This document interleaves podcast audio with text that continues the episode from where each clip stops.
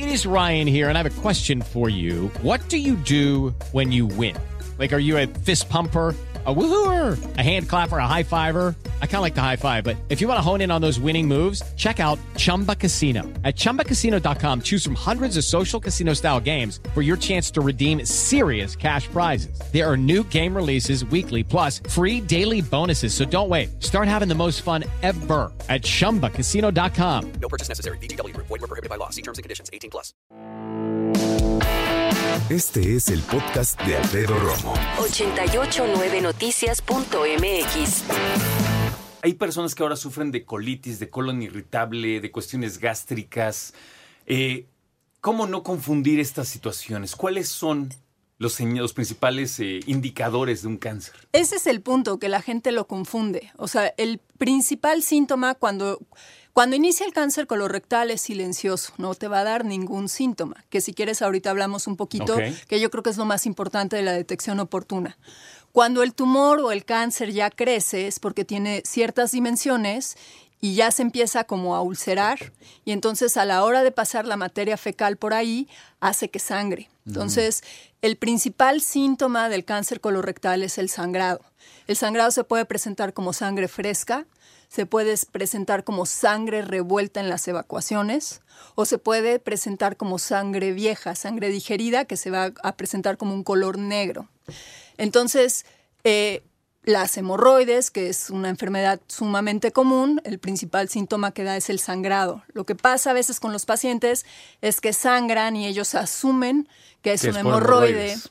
Eh, desafortunadamente se automedican o van a algún médico que no les logra hacer un diagnóstico oportuno.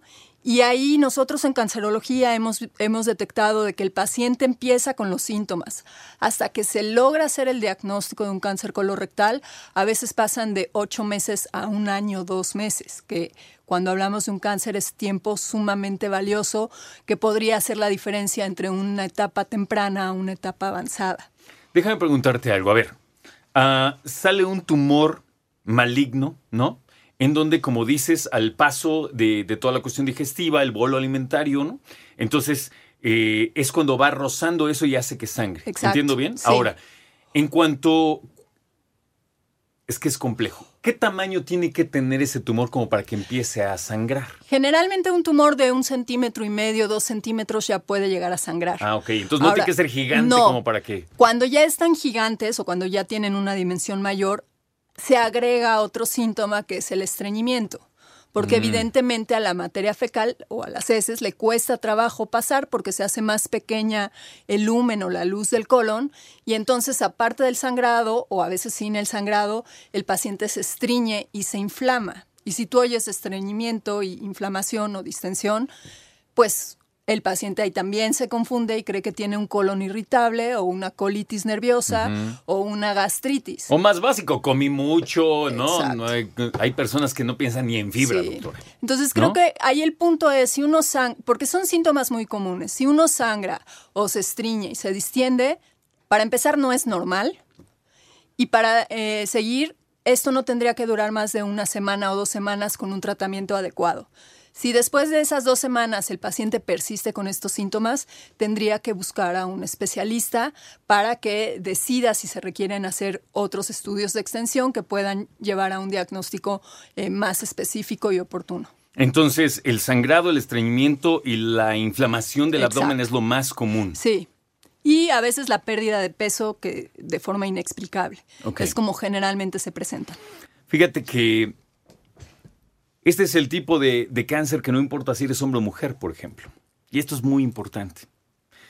De repente, por lo menos yo, y eso es una opinión personal, me doy cuenta que en nuestro país todo tiene que ver con la comida, o muchas cosas tienen que ver con la comida. Y sabes que no tenemos llenadero, como decía mi abuelita. O sea, no nos para el molino, comemos de todo, siempre estamos pensando en, obvio, sí, nuestra comida favorita no tiene nada de malo, pero no cuidamos nuestra dieta. Y cuando digo dieta es simplemente el consumo de alimentos, ¿no?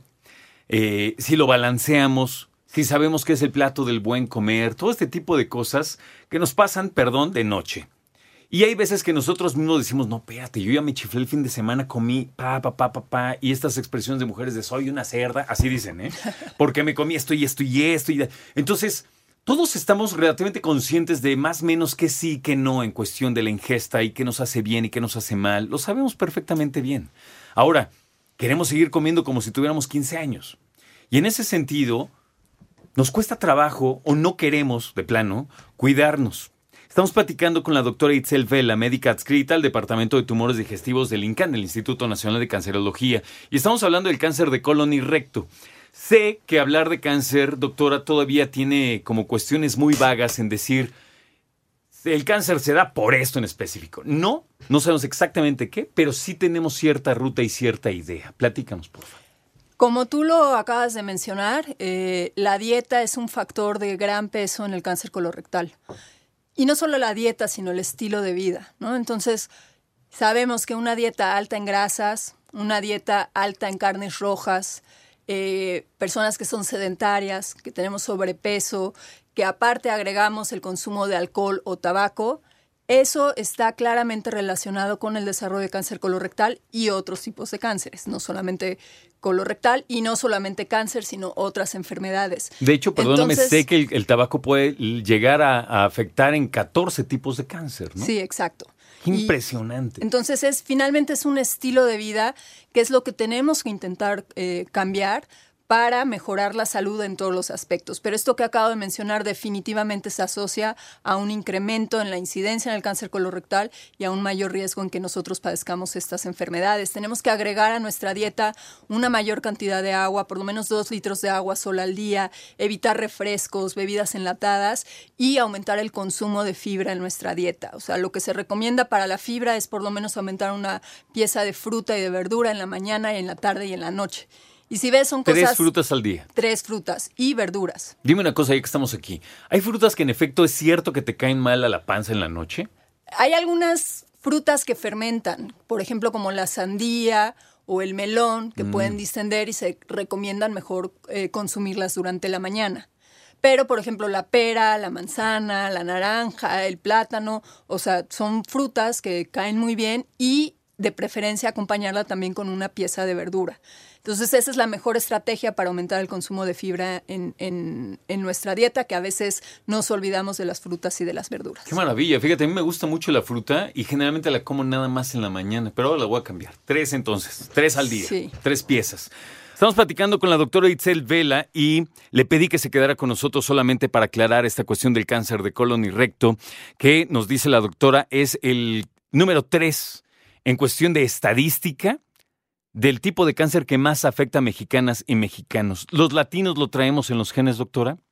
Sí, o sea, toda, toda la cultura de, de- de Occidente eh, hay un incremento y, y cada vez está, tenemos más casos de cáncer colorectal y es un poco por nuestra raza, pero sobre todo nuestros estilos de vida. O sea, eso es lo que más ha afectado que el cáncer colorectal esté en incremento y cada vez también vemos más gente joven afectada por este cáncer. ¿En serio? Y como tú lo mencionaste al inicio, no distingue entre sexo, nos pasa igual a las mujeres que a los hombres, pero cada vez tenemos más pacientes jóvenes. Inclusive la Asociación Americana eh, de Cáncer recomienda iniciar la detección oportuna ya. Desde el año pasado fue la recomendación a partir de los 45 años, o sea, cinco años antes que la recomendación de la norma oficial mexicana, que son 50 años. Seguramente pronto cambiaremos también nosotros a la detección oportuna a partir de los 45 años. Me interesó muchísimo la manera en que está trabajando el Instituto Nacional de Cancerología con esta prueba FIT. ¿Nos lo repites rápido para las personas que están interesadas? Pacientes mayores de 50 años sin síntomas y sin factores de riesgo, es decir, que no tengan antecedentes personales de cáncer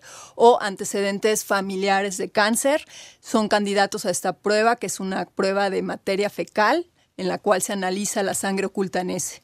Si esa sangre, si esa prueba está positiva para sangre, eh, que aparte es sensible para, para la sangre humana, por eso se llama FIT, eh, no se confunde con una sangre de carne roja, por ejemplo, que haya comido. Si está positiva, entonces hay que hacer la colonoscopía.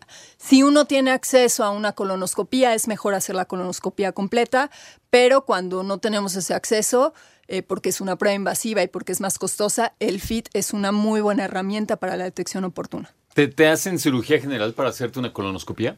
Eh, se tienen que, te tienen que sedar para hacer una colonoscopía, ¿no? O sea, generalmente se recomienda que el paciente esté sedado porque si es un estudio molesto y es un estudio invasivo. Pero mi pregunta concreta es, sedado lo entiendo, pero ¿Es una cantidad de... ¿Es una dosis que me duerme o estoy semipresente? Estás dormido, no es una anestesia general, simplemente estás dormido Ah, para que no tengas molestias. Listo. Gracias, doctora. ¿Dónde te podemos encontrar? Eh, yo estoy en el Instituto Nacional de Cancerología, estoy en el Hospital Ángeles de Pedregal y en Twitter estoy en arroba DRA y B chica S para Y B servirles. chica S. DRA. DRA Y B chica. y B chica S. Listo, doctora. Gracias por estar con nosotros. Gracias a ti por este espacio. Escucha a Alfredo Romo donde quieras, cuando quieras. El podcast de Alfredo Romo en 889noticias.mx.